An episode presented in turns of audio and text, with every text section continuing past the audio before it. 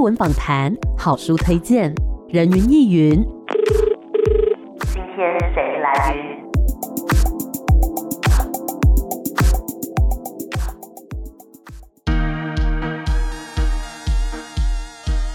人云亦云。今天我来云。没错，今天呢又到了人云亦云的时间，要来跟大家推荐一部非常有趣的舞台剧作品哦。那么这部作品呢，它叫做《变声侦探》。然后我还想说，是不是打错字了？要不要跟剧团讲一下？因为这个声呢，它是声音的声，不是身体的身哦。后来我看了介绍之后，才发现说，哦，原来真的是变声啊！因为它里面呢运用了非常多的声音上面的表现。而且里面只有两位演员去呈现这些所有的表现，真的非常厉害。那我们今天呢，非常开心可以邀请到故事工厂驻团编导黄燕玲，你好。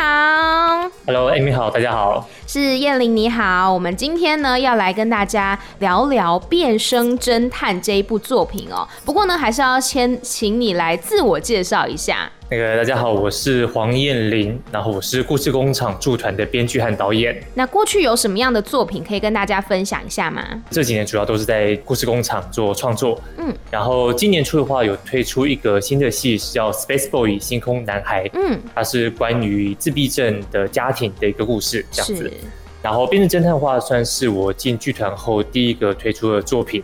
然后它是针对口技来做表演，嗯，因为之前就是长期有和钱君贤，然后陈大天有合作，然后两个都是非常优秀的声音的表演者。对，那像大钱的话，之前他其实有段时间蛮常在电视上出现的，他算是台湾蛮长期在进行口技创作的演员。嗯，那所以就想说，有没有可能把口技变成是一个主角，变成是一个主要的形式？以口技为核心，做一个只有口技能说的故事，嗯，所以就我们就来发展了这个变声侦探。哦，因为过往呢，可能在戏剧作品啊，或者说我们讲广播剧，或是其他的表演形式当中，所谓的口技啊，或是音效，似乎都是扮演配角的角色，好像都是一个辅助画龙点睛。但是呢，在这个变身侦探当中，它却反而变成了主角这样子。是。嗯因为其实就算对大钱来讲，这都是一个很大的挑战。嗯、因为在过去口技表演，它可能是一个段子，对，它可能五分钟、三分钟、十分钟了不起了，很长了。嗯、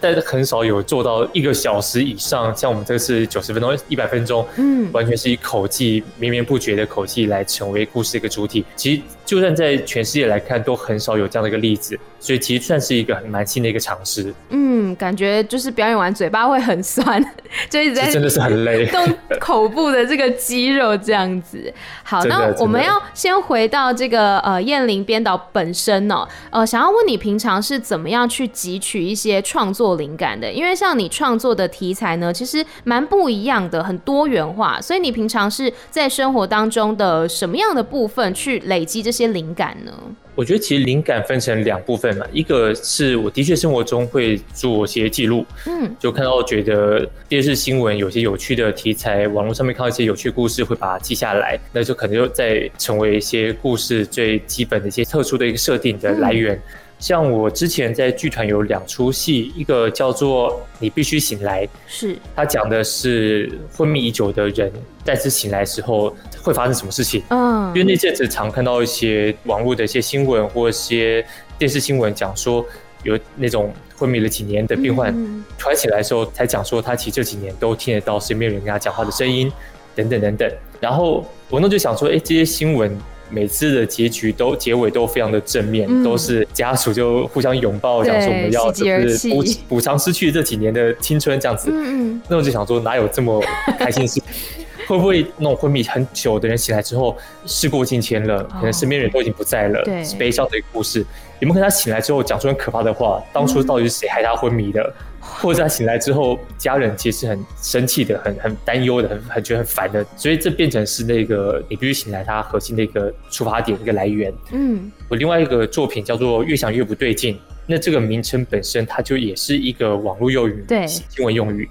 然后他讲的是新闻很爱用这句话，用在可能被性侵的女孩，她后来发现她其实出自于某些她自己的立场或某些一些小小的动机，嗯、所以他其实虚造了某些的细节来性害性侵的人。是，但因为这个 hashtag 我觉得到后来变成我觉得带有某种的恶意。嗯，很多时候 P D T 或者是新闻的那种讨论串下面，大量的人会贴越想越不对劲。嗯尽管你不知道那这个事件的真相是什么，你不知道到底这个案件发生什么事情，大家就变得很容易本能的觉得啊，我看透了，我早就知道，其实受害者才是有问题的。是，那我觉得这个背后的态度很可怕。嗯，就把这个成为了另外一个剧本的一个出发点。嗯，所以的确，我蛮多的故事，蛮多的作品来自于生活中的一些记录，不管是对于生命的人，还是对于新闻，还是对于网络，还是书上看到的事情，来自于这个情节的记载。但我觉得，单纯这样的记录，它其实不足以构成完整的一个故事。它背后还要找到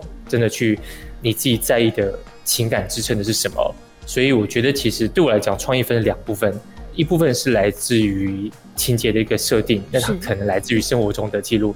另外一部分来自于生命的体验，就是对于怎样的一个生命经验，对于怎样的一个情感，对这样关系是在意的。那这个东西在跟那些聪明的 idea 结合的时候。我觉得它才会成为一个完整的故事，完整的有能量、有生命的一个故事的所谓的完整的创意。嗯，了解。所以呢，刚刚可以听到燕玲导演从生活当中有很多的观察跟记录。那我想问你是从小就对戏剧有兴趣吗？因为我们也记录生活，也观察生活，但是我们未必会把它想成呃，要把它创作成一个戏剧啊、舞台剧这样子。所以你是从小就展露对戏剧的兴趣吗？我第一次在生命中知道有戏剧系，是在我大学联考放榜的时候，才发现我落点在戏剧系，嗯，然后才知道说哦，原来哎、欸、对，有还有这个选项，然后就选择了戏剧系了，所以他其实一开始完全是个意外。但是呢，进去之后就发现说，哎、欸，自己其实也是喜欢这方面的表演嘛。嗯，是因为我念大学的时候，我在澳洲念高中，嗯、然后念大学，然后那时候我在大学念的是商科和亚洲研究，哦，就每天是做会计，还有做那个就就还还还很多研究这样，嗯，对，然后我就觉得好像觉得要死掉了，哦、就活不过三十岁，嗯。然后身边的人算会计算的非常开心，眼中有光。嗯，然后想说怎么可能？你怎么可能上会计的时候眼中有光？怎么可能？然后我就逃走了，这样子。嗯，所以后来就回台湾，然后去补习班，然后重考，落点之后就落在台大戏剧系，嗯，然后就去念了。嗯，但念的时候才是第一次觉得，哎，好像在做的事情是一个自己好像是有办法做到的，嗯，然后可以获得成就感的，可以获得一些肯定的。那才第一次觉得，哎、欸，好像被放在一个对的位置，嗯，那就一直待了下来。嗯，了解，就的确每个人都要找到自己的热忱所在，才能去做这些事情呢，让自己感到开心跟快乐这样子。那我们今天呢讲到的这一部作品叫做《变身侦探》嘛，其实它也是结合了很多的元素，包括说有喜剧、有口技，还有悬疑故事。可不可以请呃燕玲导演帮我们介绍一下《变身侦探》这个故事的大纲是什么呢？变声侦探他讲的主角叫做天人，他是一个大楼的警卫，嗯、一个保全，但他觉得自己不想做这个职业，嗯、他觉得他被困住了，然后他真正想做的是想要成为一个警探，嗯，所以他每天就是在工作的时候就是就打混啊，就听收音机，然后听着里面各种广播剧、各种侦探悬疑剧，听着各种侦探的新闻，对，然后想象自己有没有可能有一天也可以成为一个打击犯罪的英雄，嗯，然后有一天他在被大楼里面的一个贝贝在找走丢的猫的时候。却不小心目睹了一个分尸命案的现场，是，所以他开始怀疑那个凶手还在这大楼里面，所以就展开他的调查。但是在他眼中，所有人都是嫌疑犯，然后搞得整个大楼就鸡飞狗跳这样子。嗯，但最后却的确被他找到了某个更大的一个秘密，那是整个故事的一个背景。嗯，主角是这个天人嘛，对不对？他一个想要成为警探的警卫。嗯，他是不是还有一个朋友嘛，同事？是他，他同事叫做钱哥，嗯，他是资深的一个警卫，但对他来讲的话，警卫是一个完美的工作，在钱哥看来，警卫就是一个稳定的，然后可以去帮助身边的大楼的人，他是觉得他是享受这样一个的生活，但对于天人来讲，他却是被困住的。嗯，所以等于是做了一个反差，一个不同的一个角色的一个状态。嗯，我觉得就很像刚刚燕玲导演在讲过去求学的时候，在算那个会计呀、啊，然后做那个账啊，会觉得很痛苦，好像放在一个不对的地方。但是进到戏剧系之后，开始尝试这一些，不管是戏剧作品啊、编导啊等等的，才觉得。好像来到了一个对的位置。那这个故事当中的这两个人，我觉得听起来好像也是这样子的。一个觉得自己是被放错位置，他应该是要去当警探，去当英雄，打击犯罪。另外一个人呢，就觉得好开心，每一天当保全，见到很多的人，他其实是乐在其中这样子。的确是，嗯。那除了这两个角色之外，因为它是一个大楼嘛，它每个楼层都有不同的住户，所以我觉得这出戏好玩的地方，另外一个就在于它尽管从头到尾只有两个表演者。但其实里面是充满了各种不同的角色，哦、甚至其中有一场戏，台上是同时有六七个角色和一群的动物。天哪！但是却只有两个表演者来完成这样子。哇，那你有算过，就是整部作品当中有几个人类的角色吗？人类角色的话，大概七八个吧，就是包括是两个主角，还有其他的嫌疑犯和大楼的住户。嗯。然后动物的话就有狗啊、鸡啊、一群马呀 之类的。嗯，我觉得其实《变身侦探》这一部作品呢，听起来跟我们警广有很多的怎么说雷同的地方。就第一个，我们是警广嘛，哦、对不对？所以这个里面的天人呢，他想要成为一个警察，这点就有连接上了。再加上说，其实口技啊，或者说音效等等的，在我们制作广播剧的时候，其实也会运用类似的，比如说音效剪。但是我们都是用可能已经制作好的音效，可是变身侦探很厉害的是现场直接做音效给你看，所以我就觉得蛮有趣的。它好像是一个可以张开眼睛看的广播剧的感觉。好棒的说法哦，的确是，的确是，因为它也是有台上演员的互动啊、演出等等，它不只是只有声音的呈现，所以也有一些肢体动作。然后我因为我看之前的那个表演片段，它有一些荧幕上面的那种投影，对，投影等等的，其实都是相辅相成的。但是呢，刚刚讲到舞台上面两个演员而已，要负责这么多的角色演出，您自己觉得最困难的地方在哪里呢？我觉得最困难的地方哦，其实真的是很多地方都非常困难，就在整个发展的过程的时候，全部都很困难，真的。因为就算以大前来说好了，就尽管他做了真的至少有二十年的口技表演了，嗯嗯嗯、但对他来讲都是个很大的挑战，因为你同时要演出，你同时要口技，同时要有肢体表演，等于你脑中是很多东西同时在运算的。对，所以尽管对大前来讲，他一开始也都是排戏的时候都在地上滚来滚去，就觉得怎么可能做得到。然后对大天来讲也是一个很大的挑战，因为大天大家知道他本身其实就是一个非常优秀，然后充满才华的表演者。嗯，那这次剧中其实也让他有做到类似有模仿费玉清唱歌，就是有模仿的部分，然后也有做 B-box 的部分这样子。是，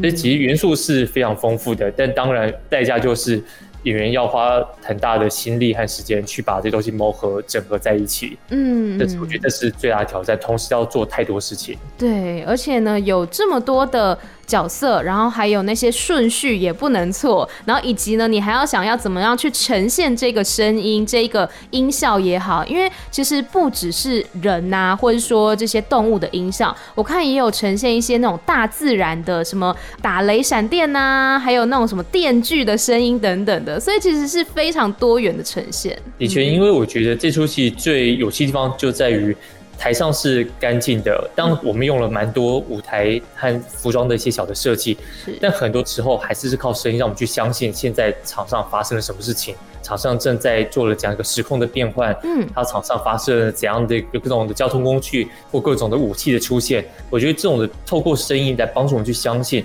这件事情真的发生在舞台上面，会是一个很有趣的一个体验，那当然也是很大的一个挑战。嗯，了解。那跟这个大天还有大前两位非常优秀的表演者合作的感想是什么呢？我觉得一来是因为其实我们做这件事情，它其实没有太多可以参考的前面的一些现成的一个作品，嗯，所以过程中其实很需要我们不断去真的去实验。口技可以做到这样的一个极限，它可以呈现这样一个效果。所以那时候其实那几个月，我们几乎是每天都泡在一起，每天就，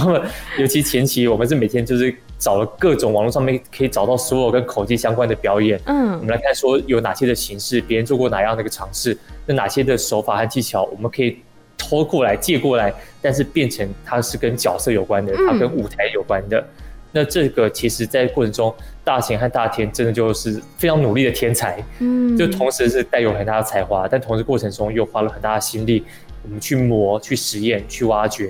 我觉得真的这出戏就是有这两位表演者在，他才能够成立。我觉得表演才真的是这出戏最大的一个核心、一个灵魂，这样子。嗯，真的，我觉得刚刚导演有讲到一点，就是呃，两位都像是努力的天才，就是有些时候我们。空有天分其实是不足够的，但是你要想办法跟别人去合作，然后呢，去呈现一个好的作品，搬到舞台上面，呈现在观众的眼前，这是很重要的一件事。那您希望观众们看完这部《变身侦探》之后有什么样的感觉呢？我觉得，因为这出戏二零一八年的时候首演，然后这三年其实在二十几个地方演出过，嗯，那观众有碰过是成人的观众，然后也有去过，真的是。是国小生的表演场地，是，就是发现说，哎、欸，这出戏它其实真的很适合是全年龄的来观赏。对，因为大人的话，他我觉得可以去享受里面模仿的部分，享受里面甚至有一点轻悬疑、轻推理的情节。那对小朋友来讲，我觉得光是那些声音的启发、声音的刺激，我觉得它就是一个很有趣的一个过程。我觉得最好玩的地方是，其实有看到蛮多的观众回想讲说，小朋友看完之后回到家那个礼拜都一直在。模仿戏中各种的声音，从回程的车上就开始模仿这样子。嗯，我觉得这样的一个启发，这样刺激，我觉得其实是一个蛮好的一个经验。就是平常我们看到太多的刺激了，我们现在有太多的电影、太多的影集，它有很多的特效，还有很多的迷人的视觉的冲击。但这种单纯透过声音还有想象力的结合，我觉得反而是剧场可以提供的体验，非常独特的体验。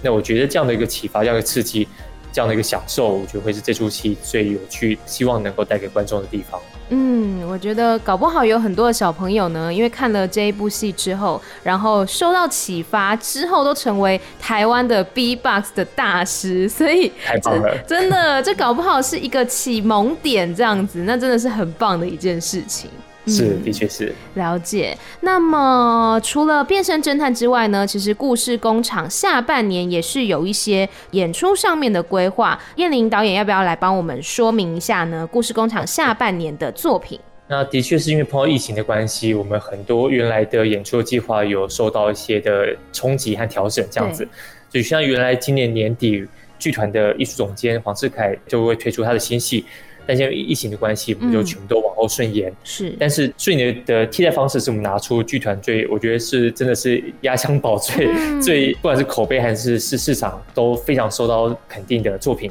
所以十月三十号在台中歌剧院，我们会推出是小儿子。嗯，那小儿子除了台中之外，十一月十三号会到台南文化中心演出，是。那另外一个是我们与恶的距离，就是改编自非常受欢迎的电视剧影集的剧场版《我们与恶的距离》，会是十月二号在台中国家歌剧院，然后十月九号到台东艺术节、台东艺文中心演艺厅，嗯，然后十一月的二十到二十一号是到魏武营歌剧院演出，然后十二月十号到十二号回到台北的城市舞台，嗯，下半年主要就是这两出戏，当然。最重要的是我们的变身侦探。对，我正要提醒你，变身侦探的话是在彰化的剧场艺术节 Plus 来演出，时间会是九月二十六号礼拜天的下午两点半，在彰化县文化局来演出。是，那大家如果想要知道相关资讯的话，要去哪边搜寻呢？欢迎是到故事工厂的官网，但是最直接可以来查询所有的购票的方式，还是演出的细节。都欢迎到故事工厂来确认。嗯，对，故事工厂的官方网站或者是说脸书上面都有非常多详细的资讯哦。那我们刚刚讲到的是故事工厂下半年的演出规划。那么彦霖导演本身下一步的创作计划是什么呢？这目前是还努力的在发展中啦。嗯、然后我自己其实因为我自己是客家加闽南加泰雅族的混血，是，所以我自己其实一直很希望说。在某个阶段可以回来，在不同的血缘的上面来做某些的追溯，这样子，然后很希望把这些不同族群背后、自己不同家族里面的故事，可以成为剧场的作品来跟大家做讨论、来做分享。然后，所以最近是希望说可以来花点时间整理跟泰雅族相关的故事，然后把它推出相关的剧场作品。嗯，这是目前在的方向。嗯，了解，相信大家呢也是会非常期待的。那么呃，今天呢跟大家来分享了这一部作品《变身侦探》。最后，燕玲导演还有没有什么要来告诉我们的听众朋友呢？主要还是因为在疫情的期间之下，我相信大家的生活都受到很多的冲击，很多我们熟悉习惯的东西，以为不会变得日常，瞬间就改变了。对，我觉得这两年其实相信对很多人来讲都是很大的挑战。那当然，对于表演艺术来讲，它也是，因为我们都相信表演艺术它很大一部分的魅力就在于现场，来自于我们现场感受到创作者跟观众之间的一个交流，嗯，的一个对话。是，但这个事情在疫情期间，当然就是必须重新去调整、去整理，所以也是希望说，在安全的范围之内，有这机会的话，真的很欢迎大家再次来到现场，来跟我们一起感受、经历表演、感受剧场的的魔力和魅力。那当然，这一次剧团对于演出的安全是非常的小心，嗯，然后所有的场馆，不管是表演者也好，还是工作人员也好，都会用最高规格来进行快筛、来进行检验和安全的一个保护。所以希望大家是可以安心的，就是我们这绝对是用最大的努力来做这方面的一个提供一个安全的一个保障。那也希望大家愿意的话，然后有这个心情的话，表演来现场，我们来用变身侦探这个充满想象力的一个表演，来带给大家一些新的一些放松，新的一些趣味。嗯，大概是这样子。好的，那我们今天呢，非常谢谢燕玲导演来跟我们分享这部作品《变身侦探》，也是希望大家呢，如果说哎，在条件许可的情况下，其实可以多多的走进剧场来支持台湾的艺文工作者，因为我觉得呢，呃，这些艺术的呈现啊，其实是台湾这片土地非常非常重要的一个文化资产，那也是有赖大家来一起的支持跟努力这样子。那今天呢，非常谢谢燕玲导演，谢。谢谢你，谢谢谢谢大家，谢谢 Amy，谢谢，拜拜，拜。